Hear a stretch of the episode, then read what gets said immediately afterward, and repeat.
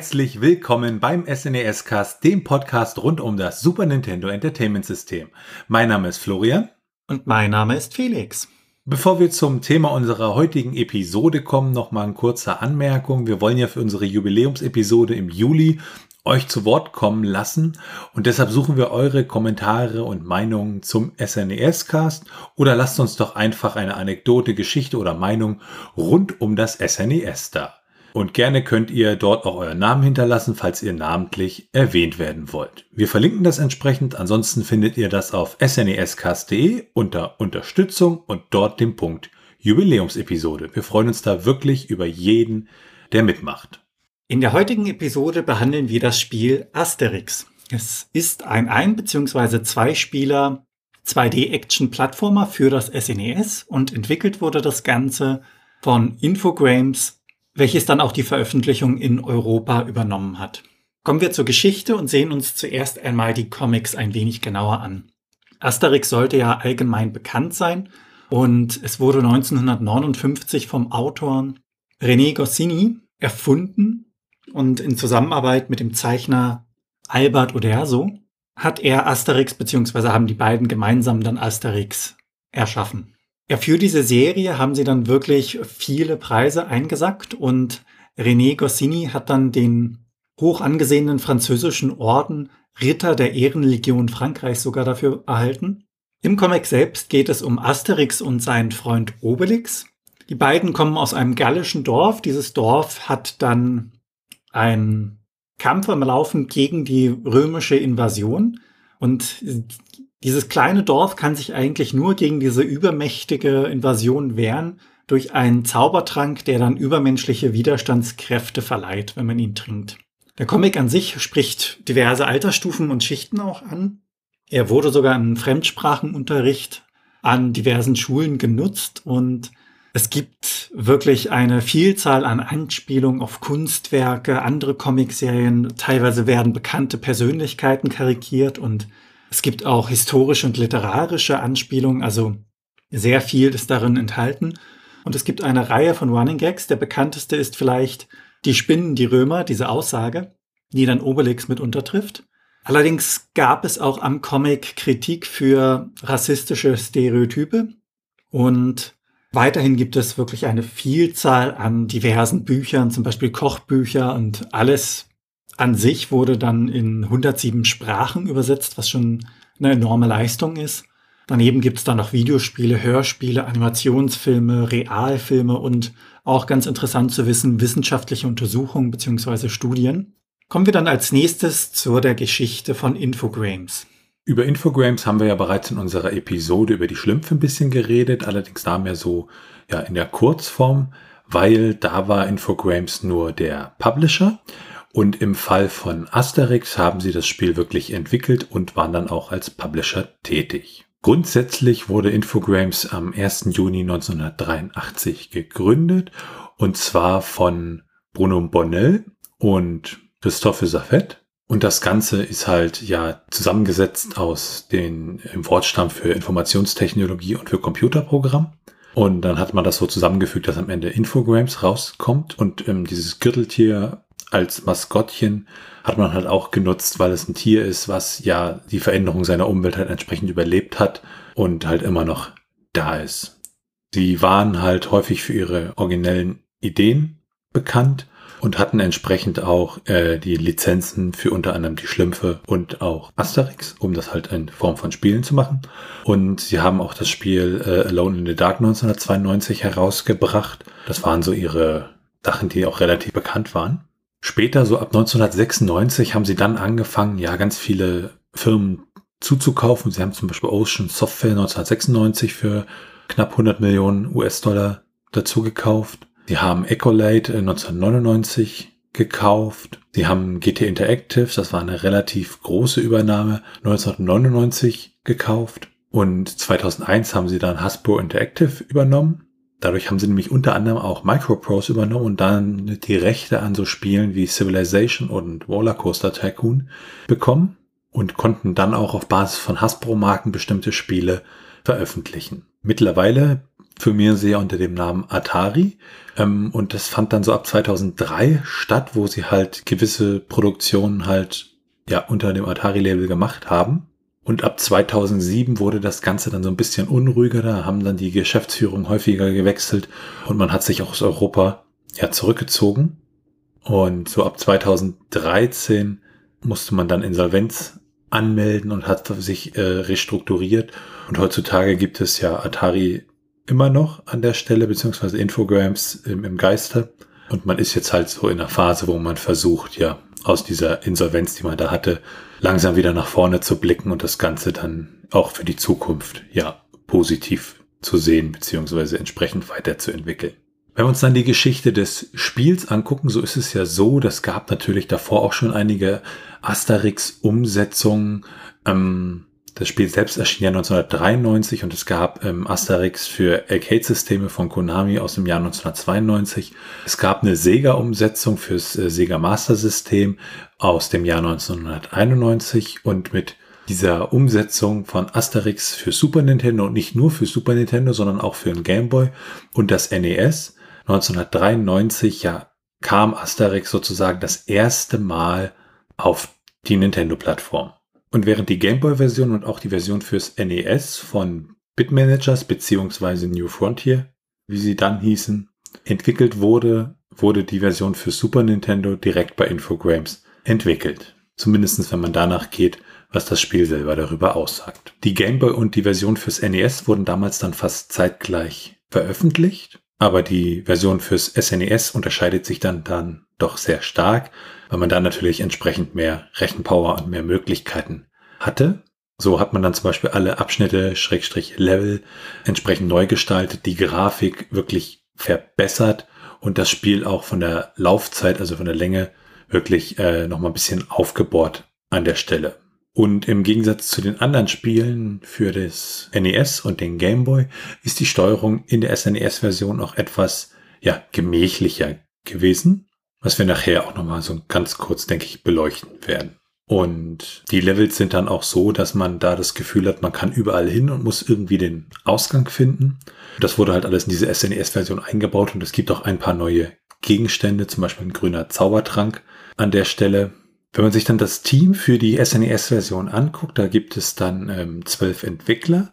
Programmiert wurde das Ganze von Yannick Törp und Vincent Bourieux. Und Direktor war Stefan Baudet und designt wurde das Ganze von Jean-Jacques Ponquet und die Musik wurde im Gegensatz zu den NES-Versionen von Frederick Manson gemacht. Veröffentlicht wurde das Spiel dann in Europa 1993, in Nordamerika aber gar nicht. Und das ist ganz interessant, weil es war eigentlich für 1994 geplant, das Spiel dort zu veröffentlichen. Es gab sogar schon Anzeigen in entsprechenden Spielemagazinen, aber man hat dann halt wohl, ja, das Ganze nicht für sehr erfolgsversprechend in Nordamerika gehalten und entsprechend das Ganze dann für Super Nintendo gestrichen. Werfen wir einen Blick auf das Setting von Asterix. Das Spiel spielt 50 Jahre vor Christi Geburt und Gallien ist da von den Römern besetzt worden und es gibt nur noch eine letzte Bastion der Hoffnung für Gesamtgallien. Das ist dieses kleine Dorf, aus dem Asterix, Obelix und Co. kommen. In diesem Dorf lebt dann eine Schar von mutigen, zähen, starkköpfigen, als auch rauflüstigen und fröhlichen Galliern. Und diese Gallier fürchten sich einzig und allein davor, dass ihnen buchstäblich der Himmel auf den Kopf fällt. Bisher konnten sie sich erfolgreich gegen die Römer aufgrund eines Zaubertranks behaupten. Und eines Tages kommt dann eine beunruhigende Nachricht im Dorf an, in der heißt es dann, dass Obelix von einer römischen Patrouille entführt worden ist. Kurz darauf tagt der Dorfrat und Asterix, der beste Freund von Obelix, meldet sich freiwillig, um Obelix zu retten. Auf der Suche nach ihm muss er dann durch Gesamtgallien reisen, durch das römische Reich, teilweise dann auch bis zu den ägyptischen Pyramiden. Auf diesem Weg lauert dann auch einiges an Gefahren und Gegnern. Und wenn wir uns dann nochmal die Figuren aus dem Comic anschauen, da haben wir natürlich Asterix, der ist halt so klein und blond, hat so einen Bart und diesen ja ikonischen Flügelhelm.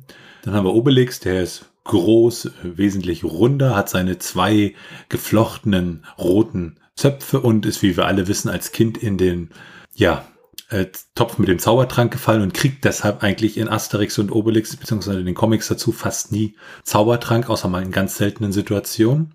Möchte aber natürlich immer. Und dann gibt es den kleinen weißen Hund, das ist Idefix. Und es gibt natürlich den Zauberer Miraculix, der dann halt den entsprechenden Zaubertrank braut. Und was man natürlich aus dem Comic auch noch kennt, ist natürlich so der Anführer der Römer dann Caesar. Werfen wir einen Blick auf das Gameplay. Wenn man das Spiel startet, begrüßt einem zuerst das Wort Asterix, dann kommt das Infogrames-Logo und man wird dann in die Sprachauswahl hineingeworfen. Man kann zwischen Französisch, Englisch, Deutsch und Spanisch wählen. Sobald man diese Auswahl dann bestätigt hat, wechselt man zum Titelbildschirm. Dort sieht man ein paar Häuser im Hintergrund und dann wieder vorne prangt Asterix in großer Schrift. Wenn man vom Titelmenü dann das Spiel startet, hat man die Auswahl, ob man einzeln spielen möchte oder zu zweit. Und man kann die Schwierigkeit einstellen. Es beginnt dann mit der Einführung, also in welchem Akt, welchem Level man sich befindet. Und wenn man sich den Bildschirm dann genauer anschaut, sieht man links oben sofort, dass die Zeit abläuft. Also man hat immer nur ein begrenztes Zeitfenster, um das Level zu schaffen. Man sieht dann von links nach rechts ausgehend die Anzahl der Münzen, die man im Spiel eingesammelt hat. Wenn man es schafft, 100 Münzen zu sammeln, bekommt man ein Extra-Leben. Man sieht die Lebensanzeige an sich, also wie viel Energie man als Spieler hat. Das wird dann in Herzform angezeigt und maximal fünf davon kann man im Spiel haben. Ein Treffer wäre dann ein Verlust von einem Herz. Und diese Herzen kann man dann durch diverse Items wieder auffüllen. Es gibt dann die Anzeige, welcher Spieler dran ist und darunter liegend direkt die Punktzahl. Die Punktzahl errechnet sich dann durch die eingesammelten Boni als auch durch die besiegten Gegner. Und wenn man 100.000 Punkte erreicht, bekommt man eine extra Continue. Also man kann das Spiel weiterspielen, wenn man besiegt worden ist. Das gilt wirklich pro 100.000 erreichte Punkte im Spiel. Grundsätzlich steuert man dann Asterix durch die verschiedenen Level und muss das jeweilige Ziel erreichen. Das sieht dann so aus, dass man im Grunde einfach aus dem Bildschirm rausläuft und damit ist das Level beendet. Man möchte ja in dem Sinne Obelix retten, bevor von Caesar den Löwen zum Fraß vorgeworfen wird. Dementsprechend ist wahrscheinlich auch diese zeitliche Komponente mit im Spiel. Auf dieser Reise sieht man dann, wie sich die Landschaften verändern. Also man hat Gras- und Hügellandschaften. Man kommt dann in bergige beziehungsweise Höhlen in den Bergen. Aber auch Schiffe und Wüsten sind in den jeweiligen Leveln vertreten. Man kann dann auch schwimmen, man kann Lore fahren. Teilweise scrollt das Bild. Manchmal ist es anhand der Figur zentriert, also dort, wo sich die Figur bewegt, scrollt das Bild automatisch weg. Und im anderen Fall ist es dann, wie gesagt, wirklich, dass man nicht zu weit nach links mit dem Charakter fallen darf, sonst verliert man ein Leben beziehungsweise Energie. In der gesamten Welt sind dann Münzen, die Items fliegen durch die Luft, es gibt zerstörbare Blöcke, man sieht Tiere durch das Level huschen, die dann auf festen Pfaden nach links und rechts laufen. Einige von denen kann man auch reiten, also zum Beispiel den Eber oder die etwas größeren Vögel in den späteren Leveln kann man als Plattform benutzen, um über Hindernisse hinwegzukommen. Es gibt Abgründe. In den bergigen Regionen gibt es dann auch Wolken, auf die man hüpfen kann. Teilweise fallen die dann direkt runter und bei den größeren Wolken ist es so, dass man dann drauf stehen bleiben kann. Es ist also recht abwechslungsreich. Die Level an sich sind allerdings gewissermaßen schlicht gestaltet, einfach aufgebaut und von der Zeit her auch mit drei Minuten relativ kurz. Wenn man dann das Level geschafft hat, wird einem die Zeit als auch die Punkte eingeblendet und teilweise kommt dann noch eine Texteinblendung, in der die Geschichte weitergeführt wird. Also in dem Sinne, wo finde ich Obelix, wie gehe ich weiter, was ist die nächste Welt. Durch die Welt an sich bewegt man sich dann durch verschiedene Arten. Man kann gehen, laufen, springen, auch schwimmen in einigen Leveln. Da muss man dann darauf achten, dass man nicht untergeht, weil man die B-Taste mehrfach hintereinander drücken muss, dass man wieder an die Wasseroberfläche kommt. Es gibt spezielle Tränke, mit denen Asterix zeitlich begrenzt durch das Level fliegen kann. Er kann allerdings in den Wäldern auch an Lianen hochklettern und dann das, was man wahrscheinlich am häufigsten braucht, ist der Angriff und das Ducken, um Gegnern auszuweichen. Die Gegner an sich sind eigentlich auch recht vielfältig. Es gibt Katapulte, Soldaten, die dann teilweise auch versteckt in Baumstümpfen agieren. Es gibt die Tiere, also die Fledermäuse, die Vögel oder auch die Stachelschweine. Umwelttechnische Gegner, wie zum Beispiel Stacheln, in die man nicht springen darf, die Abgründe oder auch die Piraten und die rollenden und herabfallenden Felsbrocken, die Asterix das Leben schwer machen können. Daneben gibt's dann die Gegenstände, die man einsammeln kann. Das sind die Lorbeerkränze, die einem ein extra Leben geben. Es gibt die Sichel, die 25 Münzen wert ist. Die Münzen an sich, die man einzeln einsammeln kann. Dann gibt es die Harfe. Das ist ein, ja, gewissermaßen eine kurze Betäubung für die Gegner.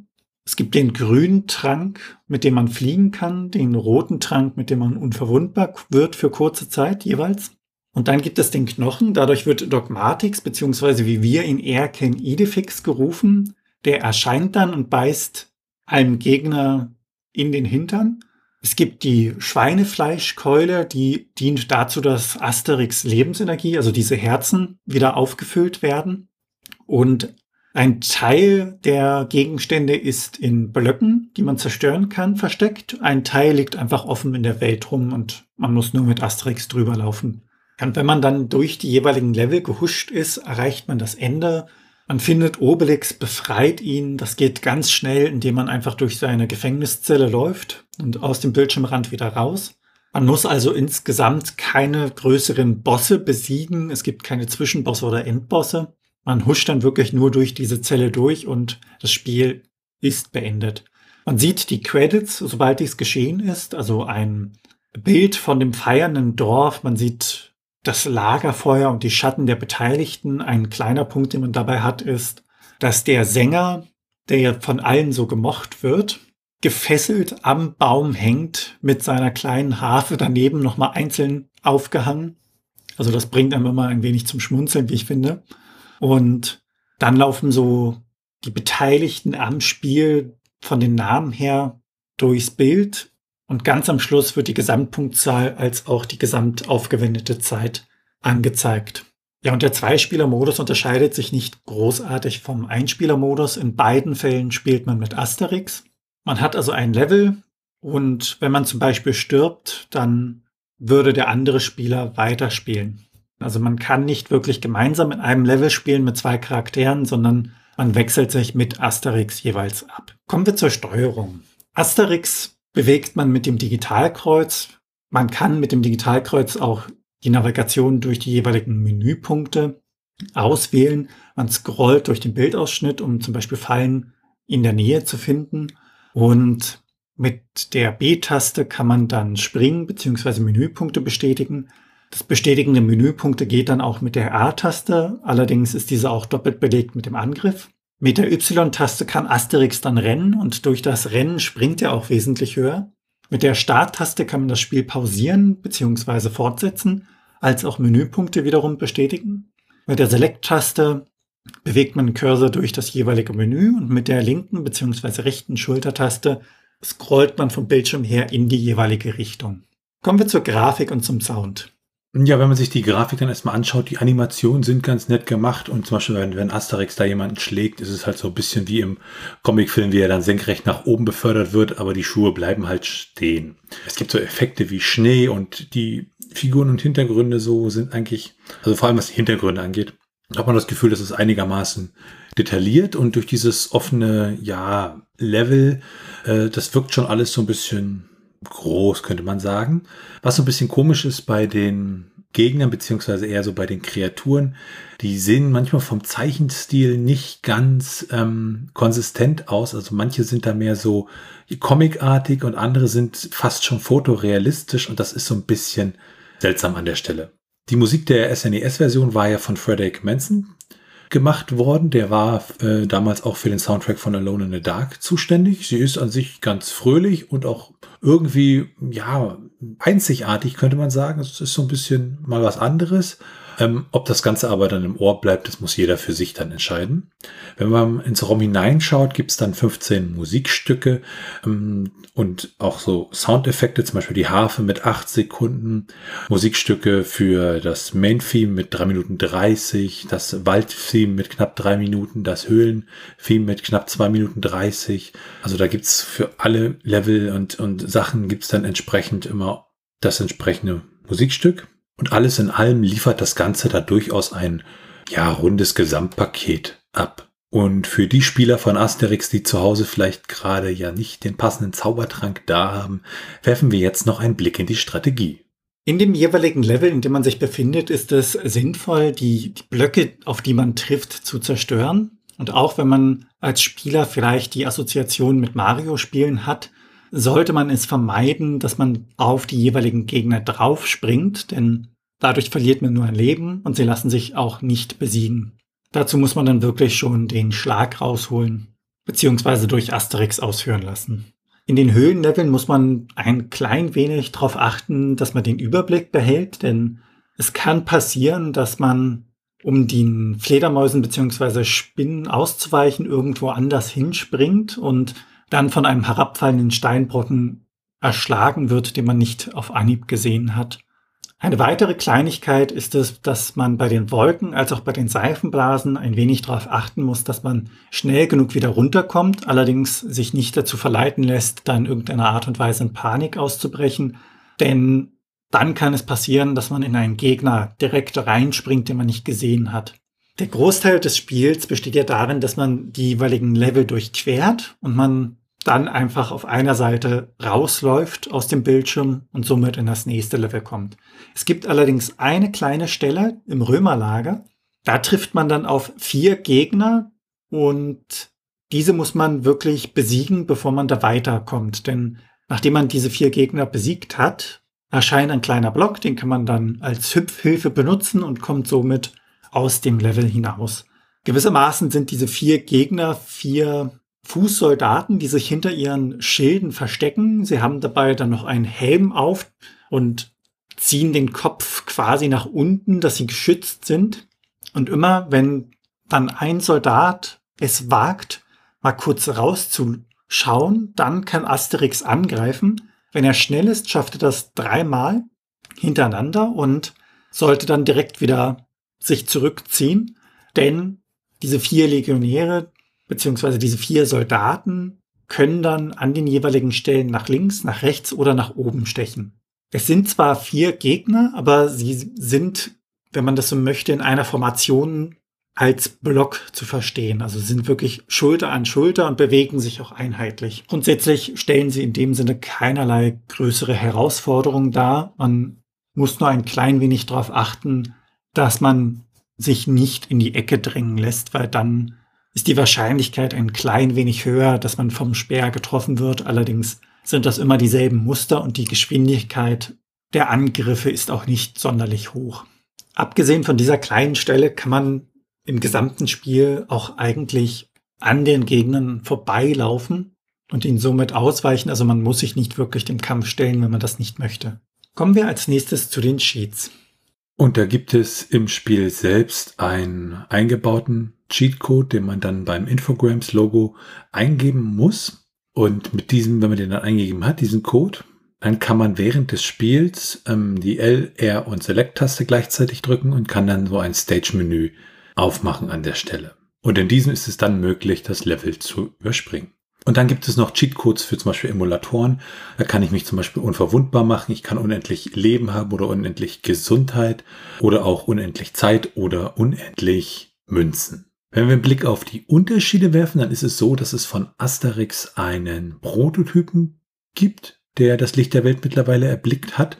Wobei Prototyp da, ja, sehr dehnbarer Begriff ist, weil dieser Prototyp ist sieben Tage vor dem finalen Bild dann entstanden. Da dauert es einfach ein bisschen länger, wenn der Infogrames-Screen kommt, der wird einfach ein bisschen länger angezeigt. Und es wurden zum finalen Bild hin noch einige Text- und Grammatikanpassungen gemacht. Daneben hat der Press Start Button-Text im Titelbildschirm eine andere Farbe in diesem Prototyp. Und damit werfen wir einen Blick auf die technischen Daten. Bei den jeweiligen Spielen schauen wir uns ja auch ein wenig näher die Cartridge an und lesen deren Daten aus. Bei Asterix handelt es sich um eine 4 Mbit Cartridge mit einer Zugriffszeit von 200 Nanosekunden, also eine Slow ROM. Und der interne Titel, der ja vergeben werden muss, ist in diesem Falle Asterix, alles groß geschrieben. Schauen wir uns dann die Portierung und Nachfolger von Asterix an. Ja, bei Asterix ähm, haben wir ja einige Vorgänger, unter anderem das Asterix Arcade Game und das Spiel fürs Sega Master System und dann gab es sozusagen Parallelveröffentlichungen des Spiels, nämlich für den Game Boy und das Nintendo Entertainment System. Später erschienen dann auch einige Nachfolger, nämlich unter anderem Asterix und Obelix, was dann 1995 erschien, auch wieder für Super Nintendo und daneben für MS-DOS, Windows, den Game Boy und den Game Boy Color. Ansonsten ist das ganze Asterix und Obelix Universum, was Spiele angeht, doch relativ ja, reichhaltig. Es gab dann 1999 Asterix The Gallic War. Dann gab es unter anderem Asterix Search for Dogmatics 2000 für den Game Boy Color. Es gab Asterix und Obelix XXL und XXL 2 äh, 2004 und 2005. Und von dieser Asterix und Obelix XXL Serie gab es auch noch einen dritten Teil, der erschien dann 2019 für die Switch, die PlayStation 4 und die Xbox One unter anderem. Und das aktuellste, was wir so an Asterix und Obelix Spielen haben, ist Asterix und Obelix Slap Them All von 2021 und auch das erschien für die Nintendo Switch, die PlayStation 4, Windows und die Xbox One. Und damit wendet sich unser Blick dem Trivia zu. Wenn man sich die Spielzeit von Asterix anschaut, dann schafft man es innerhalb von knapp anderthalb Stunden das gesamte Spiel durchzuspielen. Wenn man sich beeilt, schafft man das in knapp einer Dreiviertelstunde. Und wenn man sich Zeit lässt, dann kann man schon mal um die dreieinhalb Stunden in dem Spiel verbringen. Wer jetzt Interesse an einer Cartridge hat, um das Ganze nachzuholen, der müsste in den USA rund 16 US-Dollar für die Cartridge an sich bezahlen. Wenn man das Ganze dann Complete in Box erwerben möchte, muss man etwas tiefer in die Tasche greifen mit rund 50 US-Dollar. In Europa ist das Ganze ein wenig günstiger zu bekommen, denn dort zahlt man 9 Euro für die Cartridge-Lose und Complete in Box dann knapp das Doppelte mit 20 Euro. Erwähnenswert ist es auch, dass es ein Vergnügungspark mit dem Thema Asterix gibt. Dieser liegt 30 Kilometer nördlich von Paris, hat 39 Attraktionen und soll allgemein aufgrund seiner interessanten Achterbahn beliebt sein. Ja, und dann im Raum selber befindet sich noch eine versteckte Nachricht der Entwickler. Da steht nämlich dann auf Französisch drin, dass äh, Asterix fürs SNES in fünf Monaten entwickelt wurde von Yannick Törp und Vincent Purieux und entsprechend mit Adressen und Telefonnummern. Das ist natürlich aus unserer heutigen Sicht irgendwie sehr seltsam, aber vielleicht war das ja so eine Art, ja, Bewerbung. Romhacks gibt es leider keine, zumindest konnten wir keine finden für das Spiel. Und damit kommen wir zu den Retro-Achievements. Ja, Achievements an sich kennt man ja, die haben wir auf großen Plattformen wie Steam oder bei der PlayStation oder bei der Xbox, wo ich halt bestimmte Aufgaben löse und dann dafür so eine kleine Auszeichnung bekomme. Und die Retro-Achievements, das ist eine, ein Projekt, das hat sich halt zum Ziel gesetzt, diese Achievements auch in die ja vergangene Welt zu tragen, mit speziellen Emulatoren, die das dann auswerten und dann können über die Webseite entsprechende Achievements angelegt werden. Und für Asterix gibt es dabei acht Achievements und eins dieser Achievements ist Helvietta. Das ist, wenn man den zweiten Akt schafft. Dann gibt es das Achievement One Up. Das bekommt man, wenn man 100 Münzen gesammelt hat. Und wenn man 15 Leben hat, dann bekommt man das Achievement Immortal. Wenn man sich die Speedruns anschaut, dann schafft man es, Asterix innerhalb von 34 Minuten und 8 Sekunden Echtzeit durchzuspielen. Ingame wären das dann 25 Minuten und 0 Sekunden. Auf dem zweiten Platz schafft man es dann mit 40 Minuten und 53 Sekunden beziehungsweise 32 Minuten Ingame-Zeit. Und auf dem dritten Platz mit 45 Minuten 0 Sekunden, wobei dort dann keine Ingame-Zeit angegeben worden ist. Wenn wir uns das Handbuch des Spiels anschauen, begrüßt uns Asterix direkt auf dem Cover. Er läuft gerade aus seinem Dorf, wahrscheinlich auf dem Weg, um Obelix zu retten. Das Handbuch hat 22 Seiten, die unterteilt sind in die Geschichte, die Steuerung, die Gegner und ein klein wenig Bonusmaterial.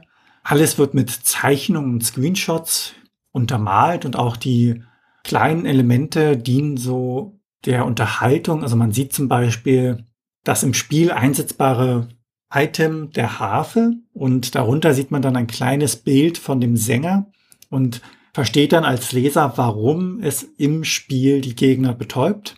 Daneben gibt es dann noch so andere kleine Anspielungen, zum Beispiel im Kapitel, in dem die Gegner beschrieben werden, sieht man, dass es verschiedene Einheiten gibt und von dieser Standardeinheit, dem Soldaten, gibt es ein kleines Porträt, wie er gesund aussieht und wie er dann aussieht, nachdem Asterix vorbeikam.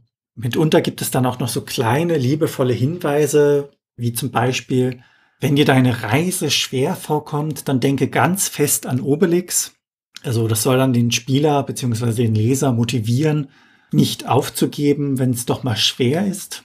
Und vor der letzten Seite, die die Garantie beinhaltet, gibt es dann noch eine etwas längere Textbox, in der der Asterix Park beworben wird. Und interessant dabei ist, dass wenn man das Spiel erworben hat, man dort gewissermaßen ein freies Ticket bekommt. Schauen wir uns die Bewertung von Asterix an.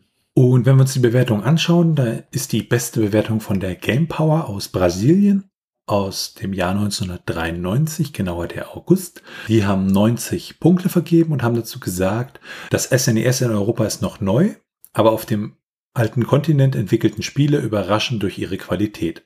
Eins der besten Beispiele dafür ist Asterix, ein Comic-Hit, der es bereits zu einem großen Erfolg im Kino gebracht hat. Der aktuelle Softwaremarkt hat im September 1993 83 Punkte vergeben und hat gesagt, der Sound ist nicht gerade berauschend, mit Wehmut denke ich an die verfilmten Asterix-Versionen zurück.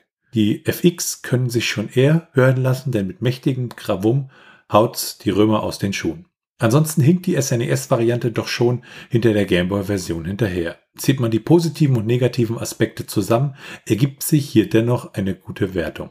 Die Playtime hat 75 Punkte im September 1993 vergeben und hat gesagt, Asterix ist ein Jump-and-Run-Spiel, bei dem sich des Öfteren ein Déjà-vu-Effekt einstellt. Denn nahezu jede Stelle kommt einen von anderen Spielen, in Klammern Mario lässt grüßen, bekannt vor. Leider ist aber das Game aufgrund einer übergenauen Kollisionsabfrage und unvorhergesehenen Stellen nicht immer ganz fair. Trotz allem ist Asterix ein rundum solides Spiel, das vor allem den Profis unter euch gefallen wird. Komisch finde ich, dass die Programmierer es wohl nicht notwendig befunden haben, euch nach jedem erfolgreich gemeisterten Level einen Endboss in den Weg zu stellen, was doch heutzutage Standard ist. Die Next Game hat 2002 68 Punkte vergeben und gesagt, zwei Herzen schlagen ach in meiner Brust. Einerseits kenne ich das Spiel seit meinen ersten SNES-Tagen und es landet wirklich überdurchschnittlich oft im Modulschacht. Andererseits beißt man sich hemmungslos die Zähne daran aus. Wer auf 16-Bit Jump'n'Runs steht, der sollte den Titel auf jeden Fall anschauen. Alle anderen suchen sich vielleicht erstmal mal leichtere Kost. Und die Akao Games hat im August 1993 50 Punkte vergeben und die haben gesagt, Asterix, das Spiel ist süß, aber langweilig, nichts passiert. Das ist schon fast eine Respektlosigkeit gegenüber der Intelligenz von Tausenden von Fans des Galliers. Wenn Sie diese ganze Geschichte nicht interessiert, ist das in Ordnung. Das Spiel ist nicht das Schlechteste. Und damit kommen wir zu unserer Meinung. Ja, ich habe gleich am Anfang versucht, auf den Römer raufzuspringen, weil ich da doch sehr von Mario geprägt war und habe mich dann dabei verletzt. Dann überlegt, nee, Moment, Moment, wie war denn das bei Asterix? Ja, man muss da ja zuhauen, damit der Römer entsprechend im weiten Bogen nach oben fliegt. Und die Steuerung fühlte sich ja etwas träge an. Ja, eher so, sie ist sehr langsam. Also die, die Figur geht langsam, das ganze Beschleunigen geht langsam. Das ist dann so ein bisschen seltsam, obwohl sie an sich durchaus präzise ist vom Handling her, aber halt wirklich langsam. An sich ist das Spiel was, was mich nicht mehr langfristig fesselt, aber vielleicht liegen mir auch Jump and Runs einfach nicht mehr so. Oder es ist wirklich dieser, ja, etwas knackige Schwierigkeitsgrad, der so ein bisschen manchmal sich dann doof, schrägstrich unfair anfühlt ohne es zu übertreiben, muss man dazu sagen. Und dann so Jump and Runs bei mir doch eher so, ja, die Klassiker sind Mario oder mal, äh, wenn man das als Jump and Run zählen kann, was eher nicht der Fall ist, aber Super Pro Protector zum Beispiel. Ja, und bei Asterix sagt mir das Setting auch nicht so zu. Also wenn ich es grob kategorisieren müsste, würde ich sagen, zu viel Fantasy, zu wenig Science Fiction. Aber dafür kann Asterix natürlich nicht. Und wer Spaß an Asterix und Jump and Runs hat, ähm, der sollte sich das für Super Nintendo ruhig mal anschauen. Da sind ja auch die Preise entsprechend moderat. Ja, wie ist deine Meinung zu Asterix, Felix? Das Spiel an sich finde ich schon auf vielerlei Arten schön gemacht. Ich finde es leider etwas schade, dass es von den Leveln her recht kurz ist, es dafür als Ausgleich aber gewissermaßen recht viele Level gibt. Und diese Blöcke, also die empfand ich irgendwie als unpassend. Die haben mich wirklich einfach zu sehr an Mario erinnert. Und das hat irgendwie immer den Beigeschmack. Also der erste Gedanke, der mir da in den Kopf kommt, ist gleich, ach, das haben sie von Mario geklaut. Und das ist in dem Sinne einfach so, das ist drin. Das ist in dem Fall wahrscheinlich ein Vorurteil. Also ich weiß nicht, wer da als erstes von auf die Idee kam und so weiter und so fort. Nur dadurch, dass ich das dann durch Mario kennengelernt habe und dass das so berühmt ist, sage ich mal, war es dann irgendwie, ah ja, haben sie von Mario äh, abgekupfert und das war so, hat den Spielspaß ein bisschen verdorben. Beim Springen und Ausweichen muss man mit Asterix schon recht genau arbeiten. Also da hast du schon recht, wie ich finde, mit der Steuerung. Aber irgendwie ist dann leveltechnisch die Abwechslung nicht gegeben. Also die Grafik unterscheidet sich von Level zu Level, ja, und es ist auch positiv hervorzuheben, dass es sehr nah am Comic dran ist. Also da ist schon viel Liebe, glaube ich, von den Leuten, die das gemacht haben, mit eingeflossen. Zum Beispiel dieses Herausschlagen der Gegner, dass nur noch die Sandalen stehen bleiben und der Gegner senkrecht in den Himmel fliegt. Wenn Idefix kommt, also wenn man diesen Knochen im Spiel einsammelt, kommt ja Idefix und der beißt dann einem Römer in den Hintern und verbeißt sich da richtig. Das sieht dann sehr schön animiert aus. Aber irgendwie hat man dann immer von Level zu Level doch dasselbe. Man geht von links nach rechts beziehungsweise von oben nach unten durch und kann den Gegnern ausweichen. Es gibt ja nicht wirklich Zwischenbosse, beziehungsweise es gibt keinen Endboss. Da war ich auch sehr enttäuscht, dass man einfach, um Obelix zu befreien, durch seine Zelle durchgeht. Also es gibt keinerlei Interaktion. Man sieht ihn nur am Boden, wie er von einer Schweinehaxe träumt, geht durch und das war's. Aber das Spiel an sich macht schon Spaß zu spielen. Und ich bin einfach der Überzeugung, dass man da wesentlich mehr hätte rausholen können. Wobei das jetzt nicht, beziehungsweise wobei ich nicht sehe, dass das ein wirklich schlechtes Spiel ist. Im Gegenteil, das ist schon schön gemacht. Bloß bei dem Titel Asterix, da hat man, glaube ich, schon so eine gewisse Vorerwartung und erwartet wirklich viel von dem Spiel, was jetzt hier nur zum Teil gegeben worden ist, beziehungsweise es ist ja eine persönliche Meinung von mir, nur zum Teil erfüllt worden ist. Und das war diese Folge vom SNES Cast. Wenn ihr Fragen, Anmerkungen, Themenvorschläge oder Kritik habt, dann könnt ihr uns gerne eine Mail schreiben an info@snescast.de. Ihr könnt uns auch auf unserer Webseite unter den einzelnen Episoden Kommentare zu diesen hinterlassen. Bewertet uns bei Apple Podcasts und anderen Podcast-Portalen und natürlich könnt ihr uns auch persönlich empfehlen. Ihr könnt uns auf Steady unterstützen, da könnt ihr Mitglied werden. Da freuen wir uns drüber und es hilft uns, diesen Podcast zu machen und ihr erhaltet dafür das eine oder andere kleinere Benefit. Dann nochmal der Aufruf für unsere Jubiläumsfolge in der ersten Juliwoche. Da könnt ihr mitmachen. Und zwar könnt ihr da auf unserer Webseite unter Unterstützung auf Jubiläumsepisode klicken und dann eine Aufnahme machen, die es dann mit in die Jubiläumsepisode schafft. Alles weitere dazu und rund um den Podcast, wie zum Beispiel die Links zu unserem Discord-Server, unserem Community Hub oder unseren Social-Media-Präsenzen auf Mastodon und Twitter, findet ihr unter snescast.de. Tschüssi. Ciao.